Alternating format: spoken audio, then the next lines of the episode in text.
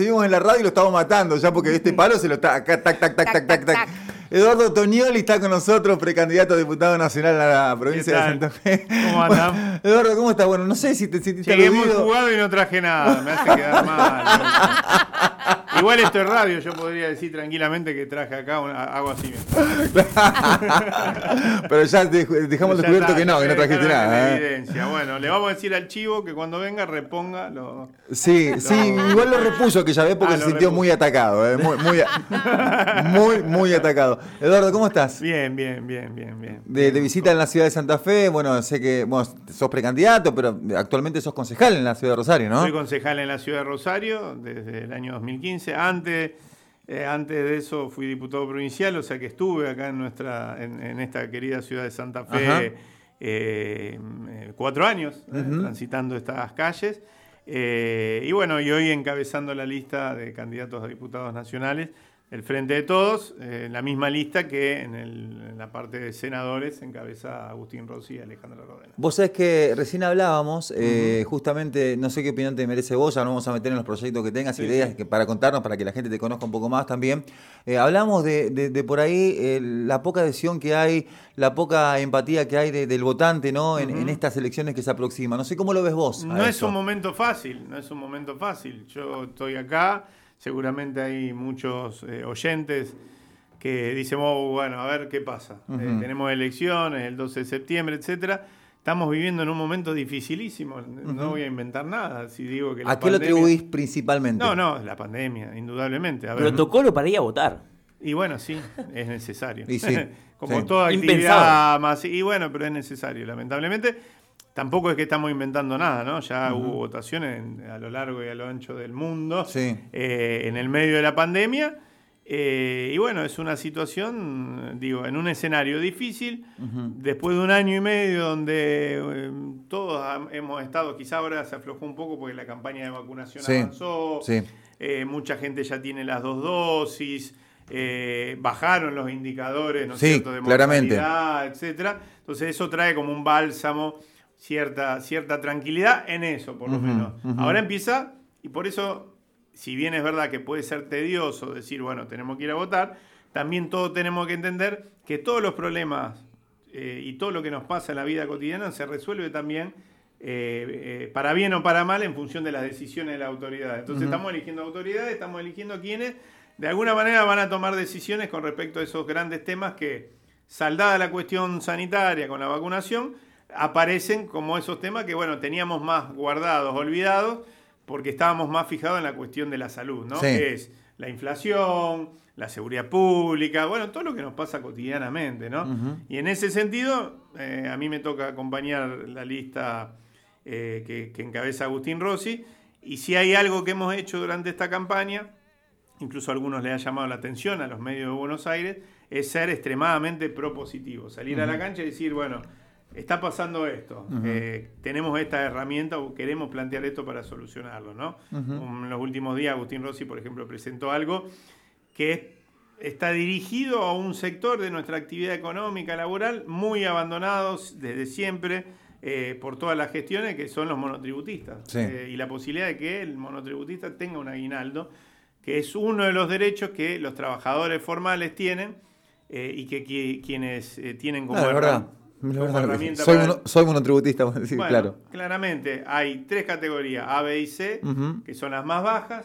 Estamos hablando de trabajadores y trabajadoras que en algunos casos facturan 30 mil pesos por mes eh, y que eh, de aplicarse una política de esta característica, ese es un proyecto de ley el que estamos impulsando, eh, podrían tener eh, el, aguinaldo, el, sueldo anual complementario, que es un derecho que existe hace mucho tiempo para los trabajadores formales y no existe para los monotributistas. Claro, es verdad. Eh, en, este, en este contexto, uno ya tiene varias votaciones en el lomo, pero sé que le hablas mucho a los jóvenes y hay mucho, mucho en el padrón. Es un número importante de jóvenes que van a ir a votar por primera vez y sé que te interesa eso también. Me interesa porque en realidad, eh, a ver, nosotros vivimos en una provincia que está en las últimas décadas muy marcada por las migraciones internas. Acá estamos en Santa Fe, yo soy de Rosario, las dos ciudades tienen una característica particular. Miles y miles de jóvenes del interior. Llegan a estudiar y a trabajar, claro. Vienen a estudiar y a trabajar. Y vienen y dejan su vida anterior, dejan su ciudad de origen, su comuna de origen. El desarraigo, en definitiva. Exactamente. Y se vienen a vivir, muchas veces a mal vivir a los grandes centros sí, totalmente, totalmente. Porque son ciudades donde no se le brinda todo lo que necesitan en materia de infraestructura, servicios públicos, etcétera. Este, económicamente se le hace muy difícil también a la, familia de, de, los jóvenes de, bancar el estudio de los pibes. Eh, viven en muchas veces en la miseria. En ese marco nosotros lo que estamos planteando es la posibilidad de, a través de políticas públicas no, no extremadamente complejas, son proyectos que venimos planteando que tienen que ver con el arraigo. Por ejemplo, generar la posibilidad de, en la mejor tradición que viene sosteniendo las gestiones del peronismo en el último tiempo, por ejemplo en el conurbano, eh, creando universidades nacionales nuevas, que se pueda crear, como se creó la de Rafael hace algún tiempo aquí, eh, dos universidades nacionales, una en Venado Tuerto y otra en Reconquista, que permitan que todos los jóvenes del norte, en vez de tener que venirse a Santa Fe, irse a, Reconquista. Rosario, puedan estudiar en Reconquista y se convierta en un polo de educación superior importante. Lo mismo con Venado Tuerto, y que estén ligadas a la actividad productiva de la región, en general universidades agrarias. Claro, claro.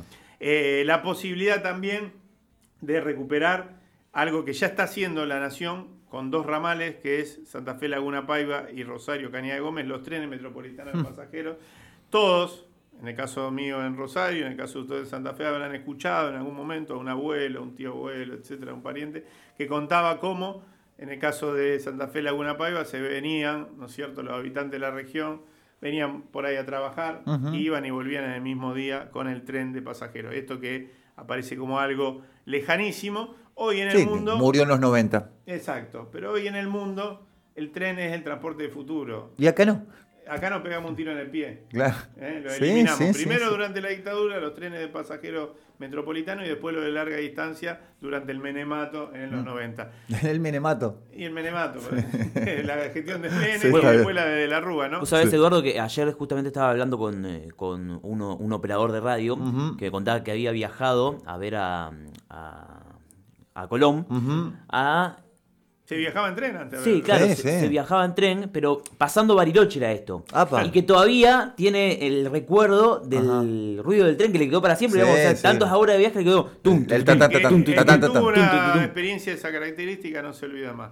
El gobierno nacional está recuperando ahora dos ramales, Santa Fe Laguna Paiva y eh, eh, Rosario Cañada Gómez. Tenemos que recuperar todos los ramales que en su momento permitían que, y ahora vuelvo a lo del arraigo, un pibe, una piba de una localidad del interior de la provincia pudiera ir y volver en el mismo día a trabajar o a estudiar y no necesitar radicarse en Rosario, en Santa Fe y eh, construir una vida eh, en, una localidad que no es su localidad. ¿Pero esto está, cerca esto? No, esto está en marcha. A ver, Santa Fe Laguna Paiva, cuando el presidente. Sí, pero para ir a Buenos Aires, yo me iba a Buenos Aires todos los años a la casa metía en tren. Bueno, hoy nosotros tenemos producto de la, última gestión de Cristina Fernández de Kirchner, recuperado Rosario Retiro.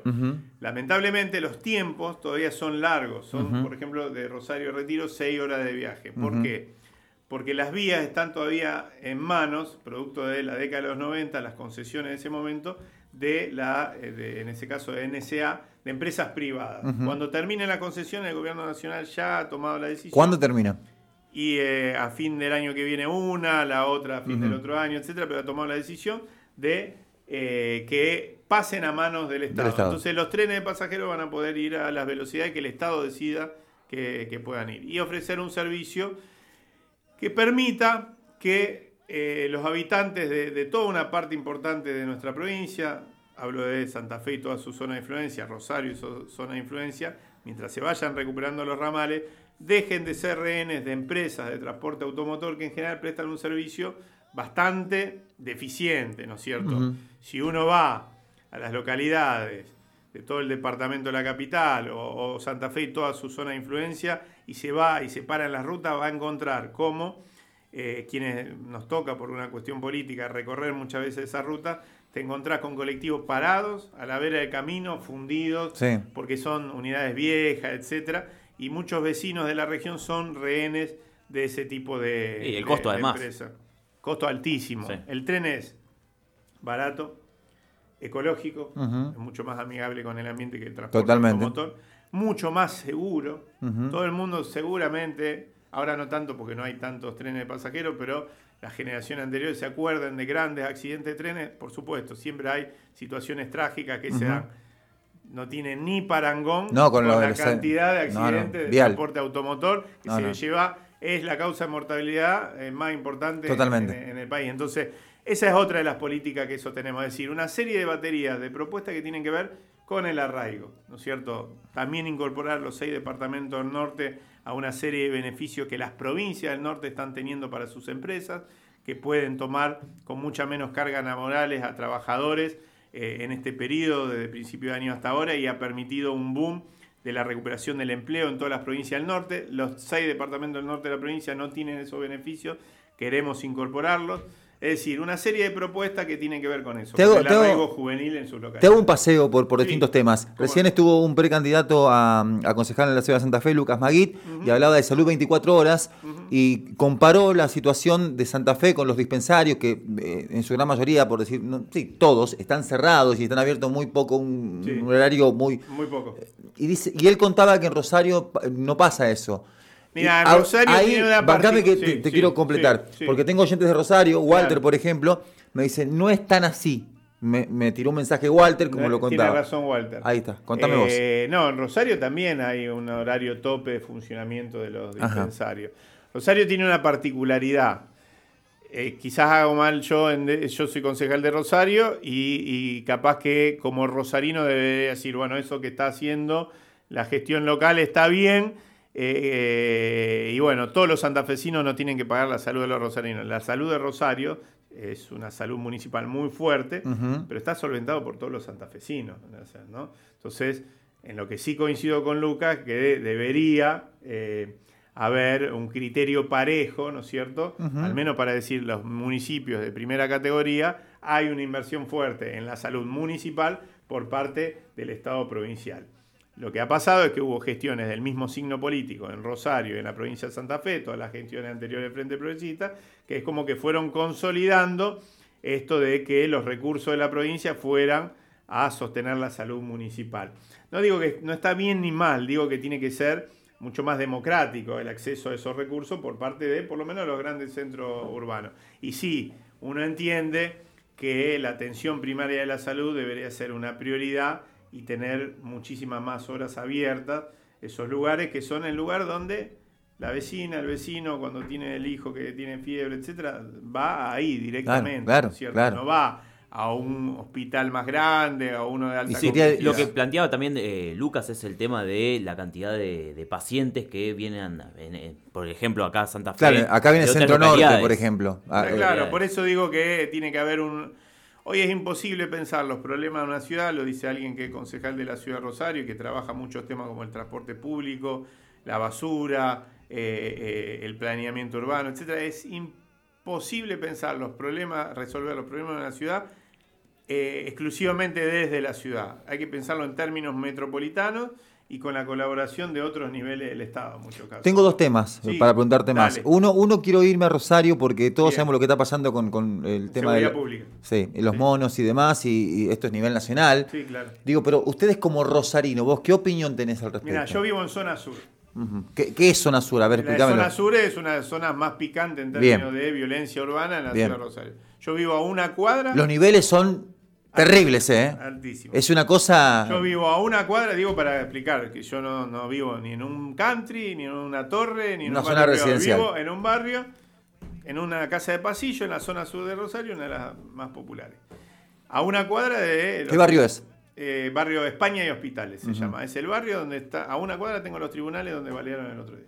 ¿Está claro? O sea que eh, eh, la noche esa yo escuché. lo, escuchamos todos los sí, Como ha pasado varias veces con eh, Es imposible bajar los niveles de violencia urbana que atraviesa ciudades como la ciudad de Rosario sin dos políticas muy concretas, muy disímiles pero muy concretas. Una, yo te hablaba recién del arraigo y de la posibilidad de tener otra vida ¿no es cierto?, una pareja joven, etcétera, en, el lugar, en su lugar de origen, etcétera, es imposible morigerar determinados niveles de violencia urbana en sociedades tan desiguales eh, y donde, como te decía antes, miles y miles de personas que vienen de otros lugares se apiñan en el conurbano de esas ciudades y viven mal.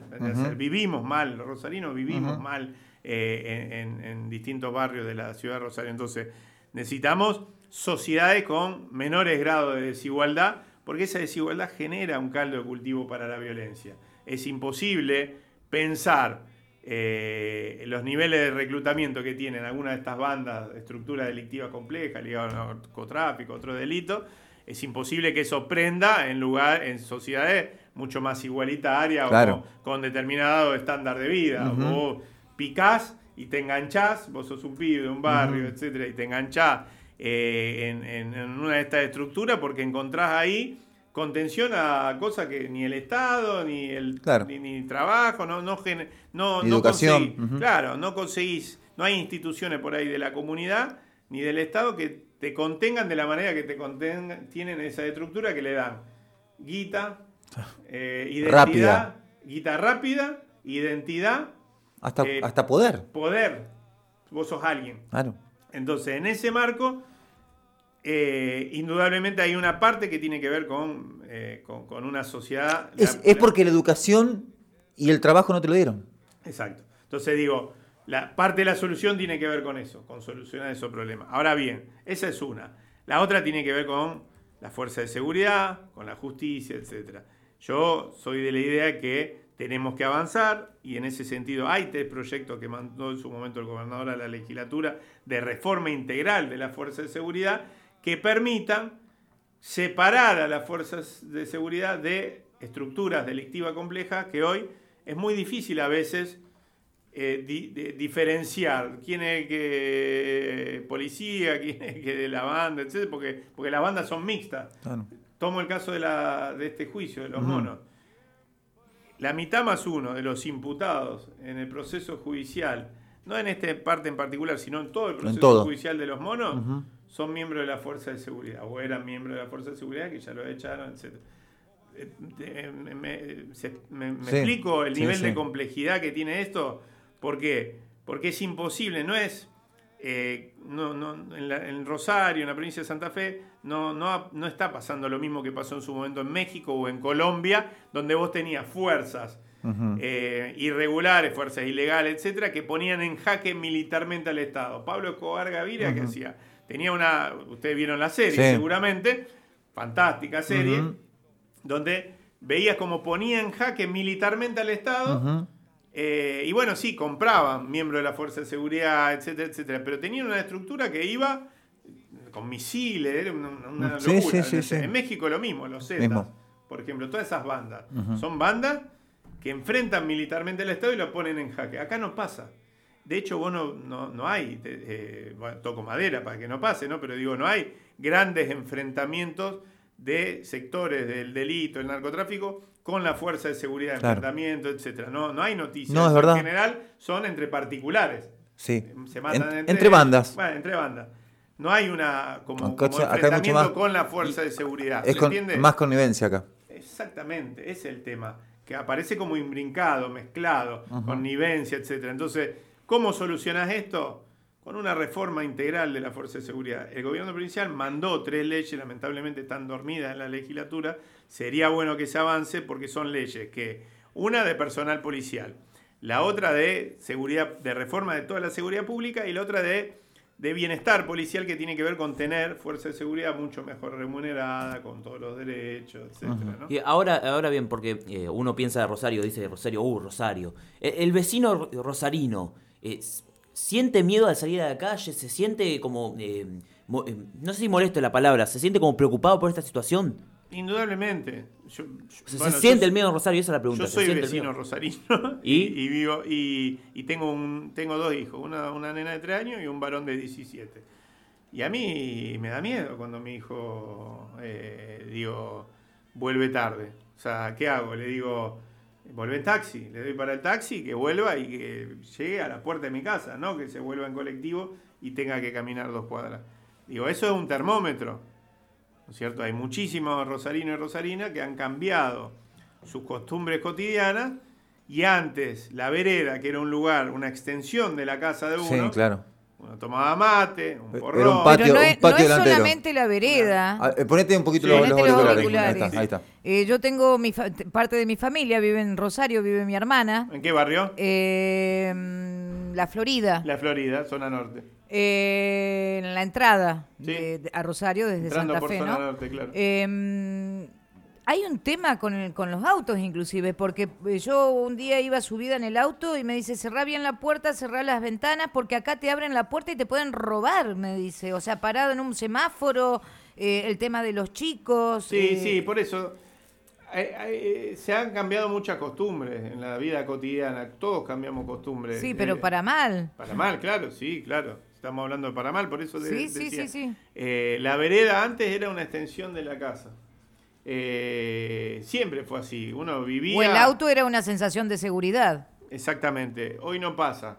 Eh, efectivamente, por eso digo que hay cuestiones que son cuestiones que va a llevar mucho tiempo erradicar, que tienen que ver con los niveles, decía, de, violencia producto de la desigualdad que se vive eh, en ciudades como Rosario, pero después hay cuestiones que son cuestiones concretas, cotidianas, del día a día, que deberían poder resolverse. Una de ellas es eh, esta, eh, la, posibilidad de poner en marcha esta reforma integral de la Fuerza de Seguridad que separe bien las aguas, ¿no? Sí, que hacen bien las cosas, sean valorados, sean reconocidos, etcétera, y quienes no, eh, bueno, paguen sus responsabilidades, porque cuando hay alguien que tiene un uniforme y delinque es un doble problema, ¿no es cierto? Porque es alguien que al que le diste, por ejemplo, un arma para que te cuide. Le depositamos confianza. Exactamente.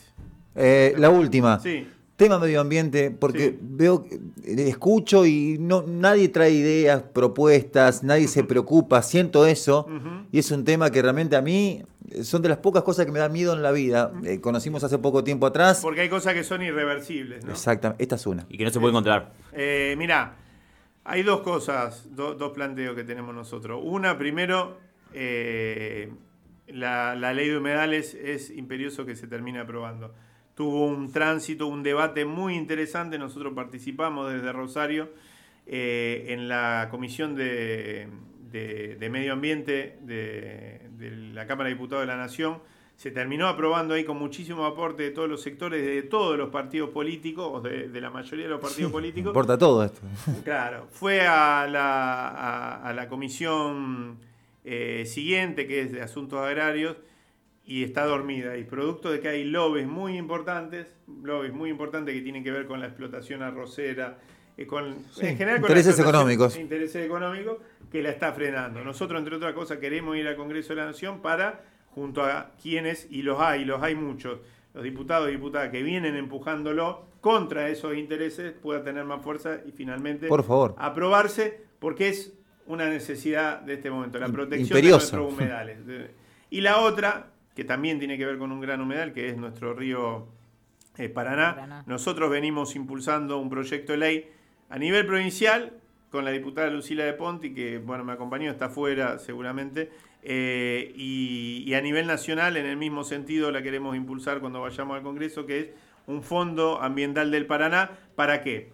Para que la actividad portuaria, primaria exportadora, tan importante para nuestra provincia, eh, que deja tantos beneficios, también hay que decirlo para nuestra provincia, pero que tiene también o genera un impacto ambiental importante, porque cuando se habla de hidrovía, hablamos de hidrovía, ¿no? En realidad es el Paraná, se puso ese nombre para su explotación comercial, pero es el Paraná, que con recursos de las terminales portuarias, que se llevan una parte importante, la parte del león, ¿eh? ¿no es cierto?, de las exportaciones, se puede intervenir para tener estándares, ¿no es cierto?, de explotación del Paraná que respeten el medio ambiente, ¿no es cierto? Porque lo que hoy no le damos bolilla, lo que hoy aparece como un tema menor, lo vamos a pagar por generaciones y generaciones, ¿no? Entonces, que parte de los recursos que se obtienen por una actividad tan lucrativa como eh, la, exportación de cereales puedan volver, una parte, una parte pequeña, pero,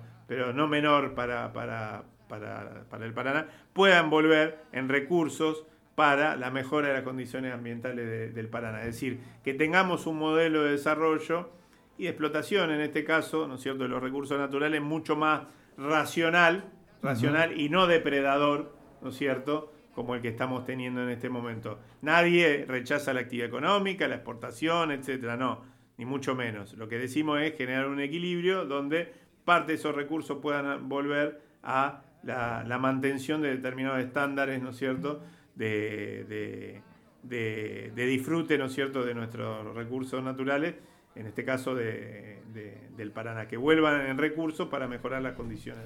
Eduardo, la última son un par de mensajes de la gente. ¿eh? Dice por acá, hola Marito, preguntarle por qué después de asumir no aparecen más en ningún medio a decir de lo que prometimos, llevamos haciendo esto, esto y vamos por esto otro. Como una especie de... de balance. No, no, no es mi caso. Yo... Sí, está hablando eh, general. sí, sí, claro, claro, claro, pero digo, tengo por costumbre, bueno, soy concejal de Rosario y tengo un recorrido muy grande por todos los medios, sobre todo eh, te voy a decir algo, las radios, las radios populares, eh, porque en general, en general son las que tienen el pulso de lo que pasa en el barrio, en el territorio, etc. Entonces a mí me gusta dar cuenta. Bueno, en este caso soy precandidato a diputado nacional, ¿no? Eh, pero bueno, mi compromiso es, en todo caso, con esta ciudad a la que quiero tanto, que es la ciudad de Santa Fe, poder después tener estos intercambios eh, por fuera de la campaña. ¿no? Bien. Y dice, las entradas y salidas de Rosario son terribles. Chiche, de Rosario.